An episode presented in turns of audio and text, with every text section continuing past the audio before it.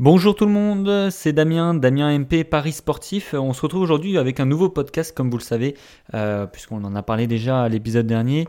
Euh, je vais m'organiser pour faire environ deux épisodes de podcast par jour. Donc si jamais tu veux recevoir les alertes, etc., je t'invite à t'abonner euh, sur l'iTunes si tu es sur, Apple Podcast. voilà, et de mettre une note, hein, la meilleure possible. ça serait super pour moi et ça m'aiderait à me faire connaître sur cette plateforme.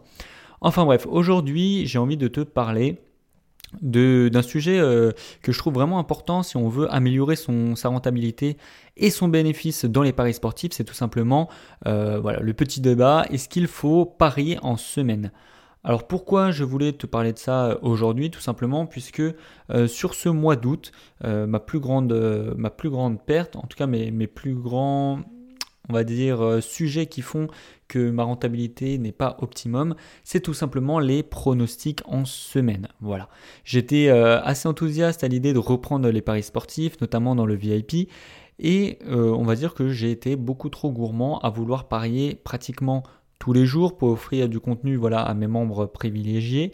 Et en fait, c'est pas pas une super idée. Je vais te je vais t'en parler et je vais également te parler voilà te donner deux, trois astuces pour les, pronostics qui arrivent, puisque euh, comme tu le sais aujourd'hui, il y a la qualification pour la Ligue des Champions. Donc euh, c'est le, deuxième match, il y en avait, aussi euh, hier. et demain, on aura du coup l'Europa League.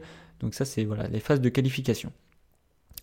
Alors tout simplement, pourquoi je te déconseille de, de, de parier en semaine? Alors euh, tout d'abord par, voilà, par expérience, puisque comme je te l'ai dit ce mois-ci, euh, j'aurais mieux fait de, de m'abstenir.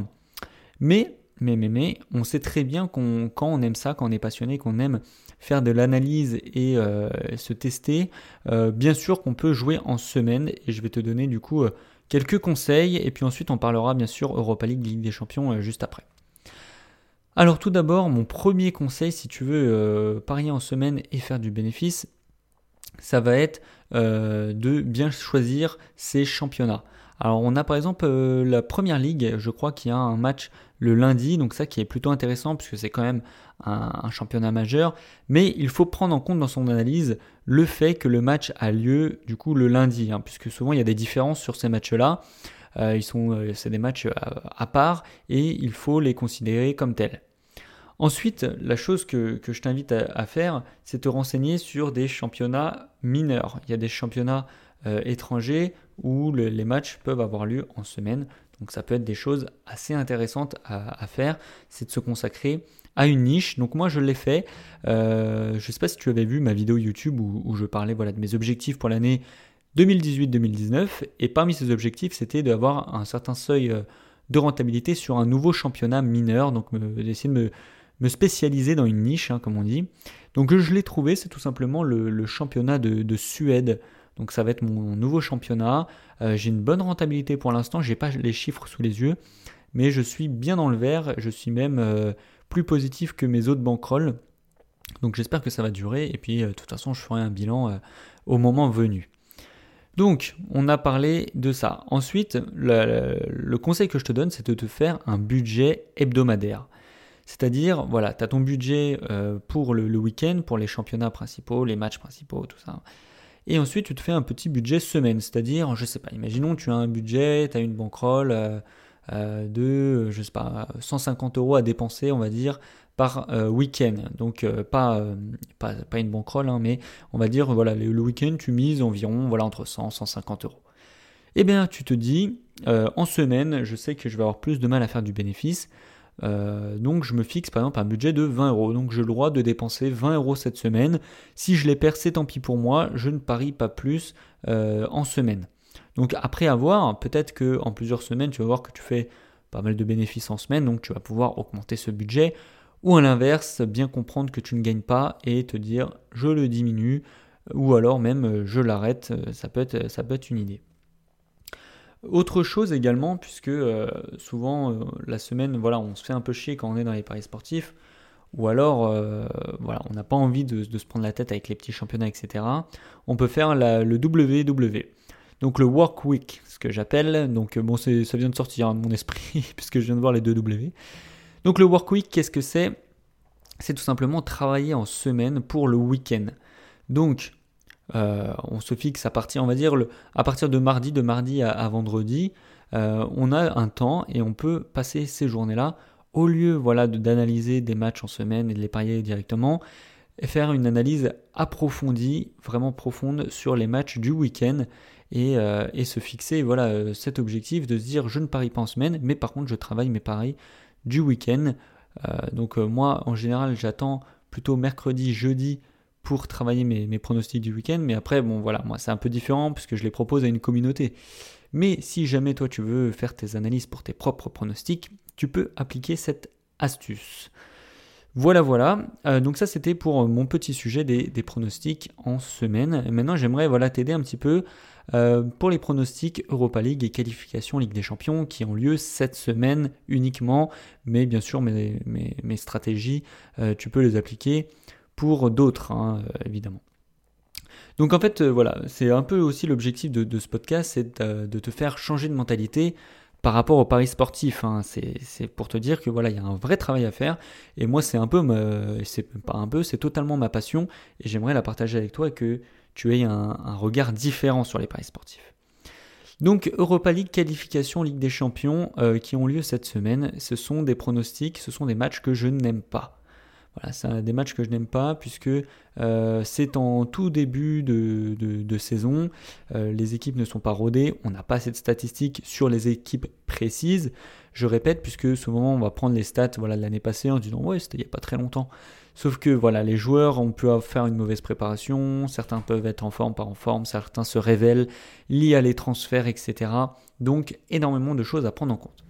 Donc, mes conseils pour les matchs du coup Europe euh, de cette semaine. Bien faire attention aux transferts.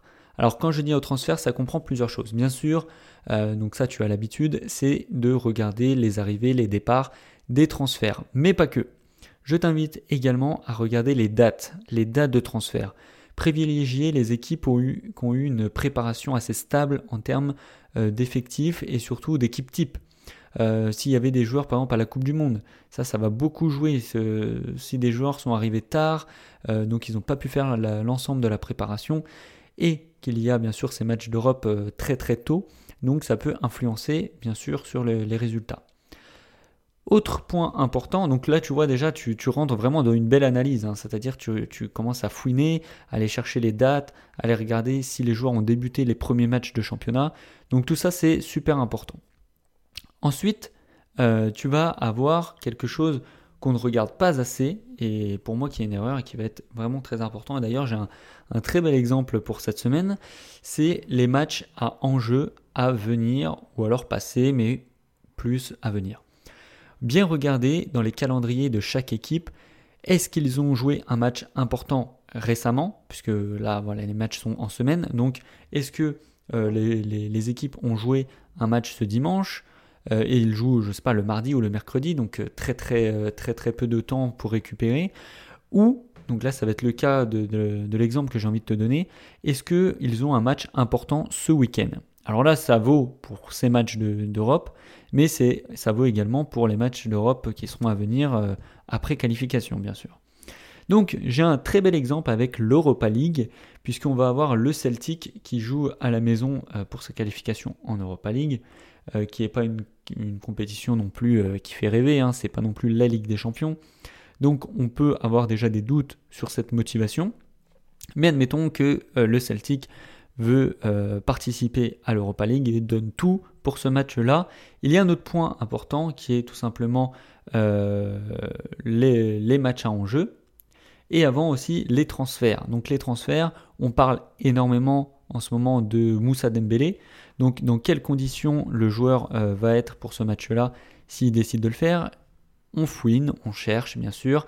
Donc euh, si on est abonné voilà, à toutes euh, les applications ou les journaux de, football, on sait très bien qu'en ce moment le joueur est tiraillé puisqu'il y a Marseille qui est insistant pour l'avoir.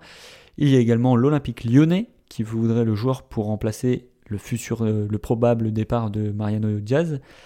Et on a euh, le Celtic du coup qui doit demander aux joueurs de choisir et il y a une négociation. Donc bien sûr, ça perturbe la préparation du joueur. Et en me renseignant, j'ai également appris que euh, du coup Moussa Dembélé n'avait pas participé à l'entraînement des euh, Celtics. Donc voilà. Tout ça, c'est des informations à prendre en compte. Est-ce que ça va vouloir le coup de parier sur les Celtics à domicile, sachant que voilà L'équipe est bien sûr favori, mais il y a toutes ces informations à prendre en compte. Et le dernier chose, la dernière chose, bien sûr, donc les matchs à enjeu, puisque les Celtics euh, affrontent les Rangers euh, ce week-end et c'est le match de l'année en Écosse. Euh, donc euh, l'aller et le retour bien sûr, mais c'est les deux grosses équipes qui s'affrontent, le gros gros choc, et donc bien sûr que euh, l'entraînement cette semaine a été consacré à la participation de ce match-là et non pas de l'Europa League.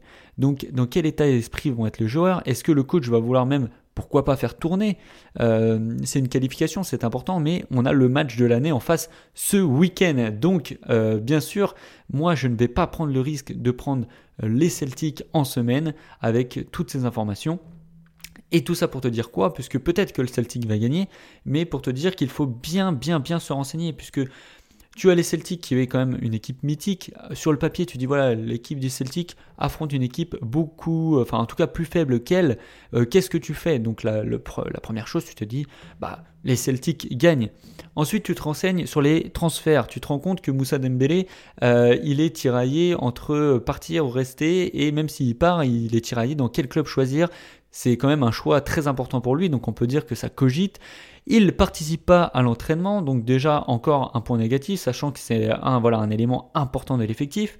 Et quand on cherche encore, on a euh, le match très important de ce week-end contre les Rangers, et on se dit, est-ce qu'il va mettre l'équipe type, est-ce que les joueurs vont être motivés, etc. etc. Bon, je m'emballe peut-être un petit peu là. Euh, donc voilà, avec tous ces éléments, on peut se dire la, cote est faible, euh, je ne prends pas le risque du coup de miser sur cette équipe. Tout ça pour te dire quoi? C'est que voilà, on a bien sûr quand on parie, euh, on parie pas comme ça sur l'instinct en disant ah, j'aime bien cette équipe des Celtics là, j'adore le vert, euh, je mise sur. Non, ça marche pas comme ça. Il faut faire de la recherche, de euh, ah bah, l'investigation, excusez-moi. Et c'est comme ça qu'on arrive à savoir si une cote est value. Donc peut-être que le Celtic va gagner, mais la cote, en tout cas, moi, je ne la trouve pas value, puisque toutes les informations sont plutôt tangents vers le négatif. Voilà les gars, c'est fini pour ce podcast sur les paris sportifs. J'espère qu'il vous aura plu. Encore une fois, un petit appel à l'action, hein, puisque c'est assez nouveau sur la chaîne, les podcasts. Si tu peux euh, euh, aller mettre une petite note sur euh, Apple Podcast ou alors même une autre plateforme, je te remercierai pour ça, puisque ça m'aide. Et je te dis à la semaine prochaine pour un nouveau podcast et à vendredi pour la vidéo sur YouTube. Bonne journée à toi. Salut